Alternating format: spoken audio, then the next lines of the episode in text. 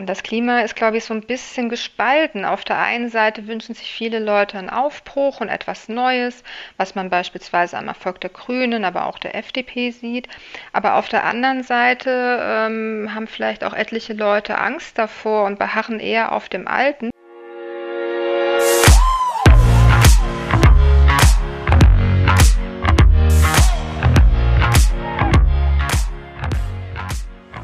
Vor ein paar Tagen war Bundestagswahl, der Höhepunkt dieses intensiven Wahljahres. Im Vorfeld dieses bedeutenden Ereignisses haben wir wieder, wie zur Wahl zum letzten Landtag, einige Podcast-Folgen aufgenommen. In diesen vier Folgen behandeln wir verschiedene Themen rund um die Bundestagswahl. Die Wahl ist nun einige Tage her und wir haben nun auch die Wahlergebnisse. Wir wagen heute eine Analyse der Wahlergebnisse und möchten auch ihre Bedeutung für die Zukunft besprechen. Ich bin Emilia Berg und ich mache zurzeit meinen Bundesfreiwilligendienst hier im Kinder- und Jugendbüro. Heute ist bei uns zu Gast Dr. Evelyn Bützek. Herzlich willkommen. Hallo und danke für die Einladung. Vorab haben wir ein paar Fragen. Ähm, die erste Frage, Evelyn, wer bist du? Also, ich bin 44 Jahre alt und ich wohne in Landau in der Pfalz und arbeite dort auch an der Uni, also am Campus Landau der Universität Koblenz-Landau. Genau, das beantwortet schon ein bisschen unsere nächste Frage und zwar, was machst du? Hm, geht wahrscheinlich auch so ein bisschen in die Richtung, was überhaupt an der Uni so zu tun ist. Also ich bin wissenschaftliche Mitarbeiterin im Bereich Politikwissenschaft und habe grob gesagt drei Jobs. Auf der einen Seite biete ich Lehrveranstaltungen für Studierende an und ich forsche auch momentan zur Rolle von Wahlversprechen in der Kommunikation zwischen Wählerinnen und Politik und ich engagiere mich in den universitären Gremien wie beispielsweise dem Senat. Und warum machst du das, was du machst? Hm, Sozialkunde war in der Schule tatsächlich eins meiner Lieblingsfächer und hier hat mich schon immer interessiert, warum Menschen eine bestimmte Partei wählen oder zum Beispiel auch beschließen, nicht zur Wahl zu gehen. Und genau das untersuche ich jetzt in meiner Forschung. Und auch wenn ich das damals nie gedacht hätte, dass ich einmal eine Art Lehrerin werden würde, muss ich sagen, dass mir das an der Uni auch sehr viel Spaß macht, mit Studierenden zusammen ähm, Veranstaltungen zu machen. Evelyn, die Wahl ist jetzt schon ein paar Tage her und die Ergebnisse sehen folgendermaßen aus.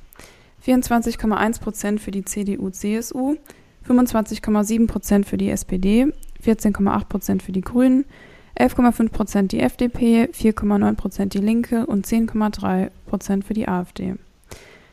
Wenn du dir das Ergebnis anschaust, hast du es dann so erwartet?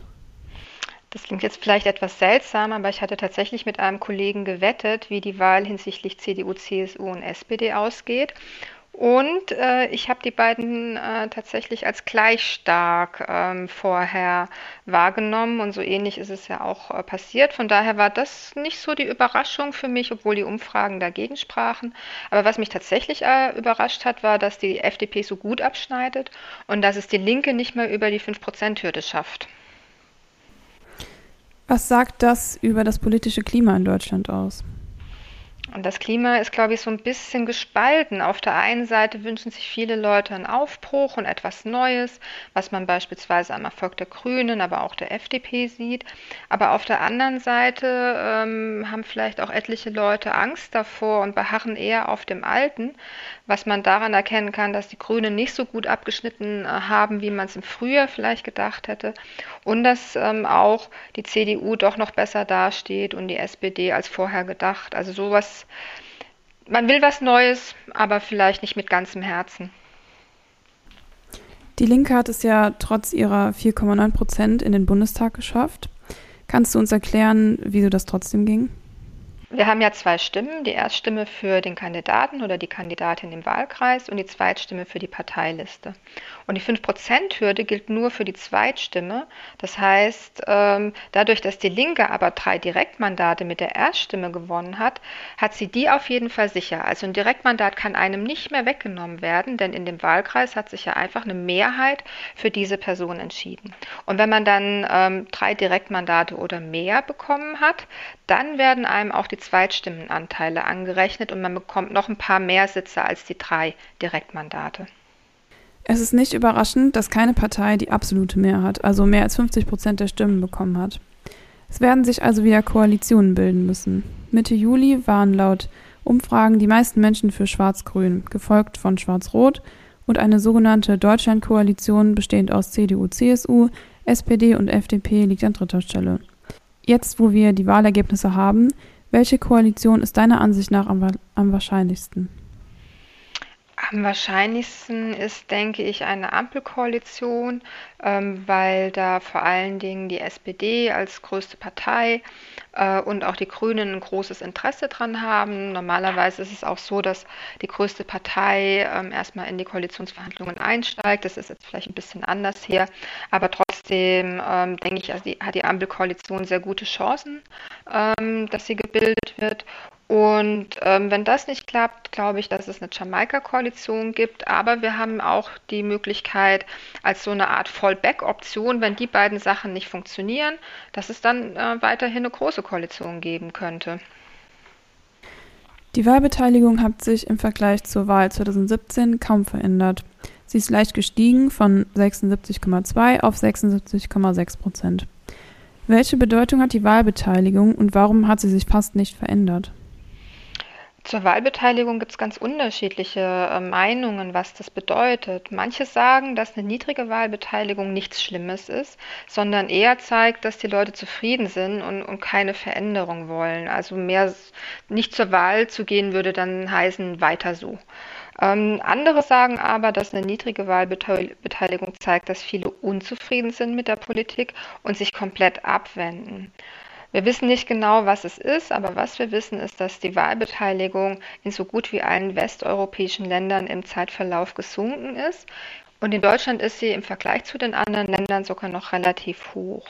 Was wir aber auch sehen, trotz dieses äh, Trends, dass die immer weiter sinkt, ist, dass wenn es bei einer Wahl um was geht, wenn die Leute die Wahl als etwas sehr Wichtiges äh, empfinden in dem Moment, also zum Beispiel, wenn ein kompletter Politikwechsel bevorsteht oder auch wenn man Erfolge rechtspopulistischer Parteien verhindern will, dass dann die Wahlbeteiligung auf einmal wieder höher ist als zuvor und dass die Wahlbeteiligung dieses Mal auch wieder so ähm, hoch war, zeigt, glaube ich, dass viele Leute einfach das Gefühl hatten, es geht um was. Ich muss zur Wahl gehen, denn das ist diesmal sehr wichtig.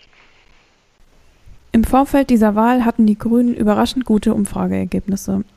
Sie schienen als die neue große Volkspartei und lagen in Umfragen bei über 20 Prozent. Jetzt haben sie sich verschlechtert und liegen bei knapp 15 Prozent. Warum kam es dazu, dass sich so viele Menschen doch noch umentschieden haben? Ja, das ist ein bisschen erstaunlich. Aber erstmal dazu, dass du meintest, dass sie die neue, als neue große Volkspartei wahrgenommen wurden. Eine Volkspartei erkennt man nicht nur daran, dass sie eine gewisse Größe hat, sondern dass sie auch Leute aus unterschiedlichsten Milieus und gesellschaftlichen Schichten anspricht und auch gewählt wird. Also als eine Partei, die nicht nur Politik für eine bestimmte Gruppe macht. Und die Grünen haben tatsächlich ein sehr breites Angebot an unterschiedliche Wählergruppen bei dieser Wahl gemacht. Aber ihr Fokus ist immer noch sehr klar der Umweltschutz, jetzt auch der Klimaschutz. Und ich glaube, dass dadurch etliche Wählerinnen denken, dass sie die Partei nicht wählen können, weil die Grünen alle anderen Ziele dem um Umweltschutz unterordnen würden und den Leuten dann eben auch andere Dinge wichtig sind. Damit wären die Grünen aber ehrlich gesagt noch keine echte Volkspartei, weil sie eben nicht ähm, wirklich die unterschiedlichsten Wählergruppen ähm, ansprechen. Und ähm, dass sie nicht so gut abgeschnitten haben wie gedacht, könnte auch daran liegen, dass die Spitzenkandidatinnen äh, der Grünen keine Regierungserfahrungen auf Bundesebene oder als Ministerpräsidentin äh, hatten das heißt, dass die Leute nicht glauben, dass sie ähm, genug Erfahrung mitbringen. Und wahrscheinlich spielt auch noch ein bisschen eine Rolle, dass es zu Beginn des Wahlkampfs diese kleinen Skandelchen äh, zu Annalena Baerbock gab. Und ich glaube, es ist irgendwie allen klar, dass jeder Leichen im Keller hat. Aber von den Grünen erwartet man da vielleicht mehr Ehrlichkeit als von den anderen Parteien, weil die Grünen ja auch eigentlich einen anderen Politikstil ähm, transportieren wollen. Dann kommen wir jetzt mal zur CDU. Die hat nämlich Stimmen eingebüßt. Ähm, viele von ihnen sind zu anderen Partei Parteien gewandert. Was haben diese Einbußen bzw. die Wählerwanderung zu bedeuten? Der CDU stehen jetzt ganz schön turbulente Zeiten bevor. Das hat man ja gerade schon gesehen äh, an der Wahl des Fraktionsvorsitzes im Bundestag. Ich denke, das Wahlergebnis zeigt sehr deutlich, dass ein Weiter so durch die CDU bei den Wählerinnen nicht gut ankommt. Aber auf der anderen, also sie müssten was ändern. Aber auf der anderen Seite gibt es bei der CDU kaum noch Leute, die eine Neuausrichtung der Partei glaubwürdig hinbekommen könnten. Denn die haben beispielsweise durch ihre Wahl zum Parteivorsitzenden einfach schon viele Leute verbrannt, die man jetzt nicht einfach wieder ähm, dazu holen kann und sagen kann, ja, die stehen jetzt für was Neues in der CDU. Und normalerweise schauen die Parteien in solchen Momenten auch oft in ihre Jugendorganisation, zum Beispiel die SPD ähm, hatte da gute Möglichkeiten, aber für die CDU sieht es da eben schlecht aus. Ähm, die bekannteste Person ähm, von der Jungen Union ist Philipp Amthor und der ist eben durch die Lobbyismus-Affäre auch negativ aufgefallen. Das heißt, sie müssen sich erneuern, aber ihnen fehlt so ein bisschen, ähm, fehlen so ein bisschen die Leute dazu, die das glaubwürdig machen könnten. Es steht ja sozusagen ein Epochenwechsel an. Zum ersten Mal nach 16 Jahren werden wir einen neuen Re Regierungschef bzw. eine neue Regierungschefin haben.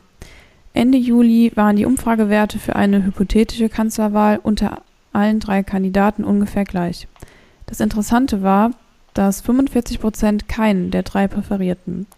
War das ein Zeichen dafür, dass die Öffentlichkeit mit den KandidatInnen unzufrieden war oder dass es für die Öffentlichkeit eine größere Rolle spielt, welche Partei gewinnt und Personalfragen hintergründig sind?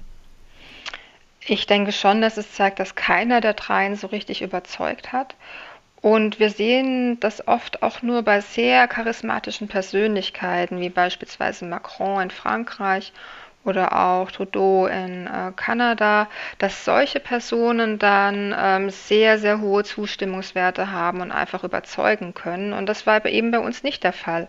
Die haben nicht so in der Art und Weise überzeugt. Das finde ich persönlich aber ehrlich gesagt gar nicht schlecht, denn wenn es nicht sehr, so sehr um die Kandidatinnen geht, bleibt einfach mehr Raum für die politischen Themen. Und nach der Wahl kann es dann auch oft sein, äh, das sieht man ja auch am Beispiel Macron, wenn dann der Kandidat oder die Kandidatin zu sehr sehr gehypt wurde vorher und sich dann nach der Wahl auch nur als Mensch herausstellt, der nicht alles auf einmal verändern kann, dann sind die Leute oft nicht nur von dieser Person enttäuscht, sondern von der Politik im Allgemeinen. Das heißt, wenn, wenn da so ein Hype um eine Person ist, dann muss es nicht unbedingt gut sein. Ende August hatte Olaf Scholz plötzlich hohe Beliebtheitswerte. Woran lag es, dass er 15 Prozent vor Annalena Baerbock lag für die sich bei einer Direktwahl nur 15 Prozent der WählerInnen entschieden hätten. Ich denke, Olaf Scholz sehen die meisten Wählerinnen einfach als kompetent an. Dadurch, dass er ja schon Finanzminister äh, war und sich daher sehr gut in der Bundespolitik auskennt. Und das war wahrscheinlich echt ein großes Problem von Annalena Baerbock. Dadurch, dass sie bislang kein so hohes politisches Amt innehatte, gehen viele Wählerinnen einfach nicht davon aus, dass sie die notwendige Erfahrung und Kompetenz für das Kanzleramt mitbringt. Und jetzt die Frage, die uns wahrscheinlich am meisten interessiert. Was glaubst du, wer wird in den nächsten vier Jahren die Regierungsgeschäfte leiten? Ich denke, es wird eine Ampelkoalition mit einem Kanzler Scholz geben. Bei der U18-Wahl haben die Grünen mit 21,02 Prozent gewonnen. Knapp dahinter die SPD mit 19,21 Prozent.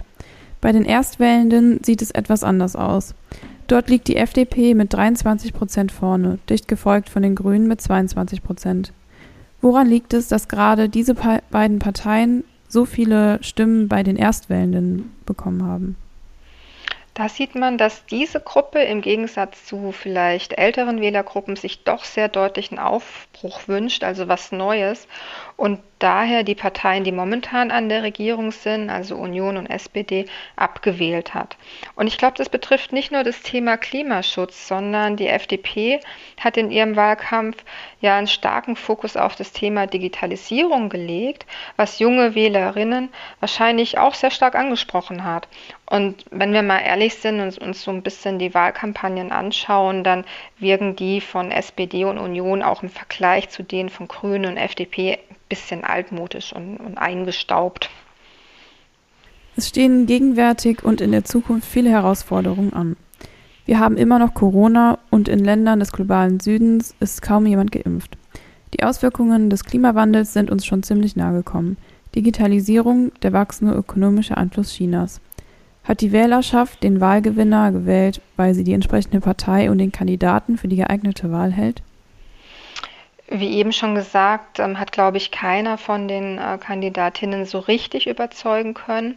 Und das Wahlergebnis zeigt, glaube ich, so ein bisschen, dass man einerseits mit Olaf Scholz jemand Erfahrenen am Ruder haben möchte, also jemand, der sich auskennt. Aber andererseits möchte man auch kein einfaches Weiter so. Ähm, was die Gewinne für die Grünen und die FDP zeigen und auch die Verluste für die CDU. Das Bild ist also irgendwie so ein bisschen verschwommen, aber das sehen wir in Deutschland ehrlich gesagt oft, dass ähm, es kein eindeutiges Signal in die eine oder in die andere Richtung gibt, sondern ein bisschen was davon und ein bisschen was hiervon. Innenpolitisch ist neben dem Klimawandel und der Digitalisierung auch der Rechtsextremismus aktuell welcher sich zudem aus Verschwörungstheorien speist und mit der AfD eine parlamentarische Vertretung hat. Eine weitere Herausforderung, welche sich die neue Regierung stellen muss. Ist das Wahlergebnis als eine Kampfansage gegen rechte Ströme zu verstehen? Spricht die Wählerschaft dem Wahlgewinner das Vertrauen aus, auch diese Aufgaben erfolgreich zu bewältigen? Die AfD hat zwar Stimmen verloren, liegt aber immer noch bei über 10 Prozent. Und das in einer Zeit, in der eigentlich die Regierungsparteien von der Krise profitieren müssten. Ähm, das heißt, ähm, ich glaube, die AfD ist so zu einem Sammelbecken für Unzufriedene geworden, nicht nur für Rechte, sondern auch für Menschen, die beispielsweise mit der Corona-Politik unzufrieden sind.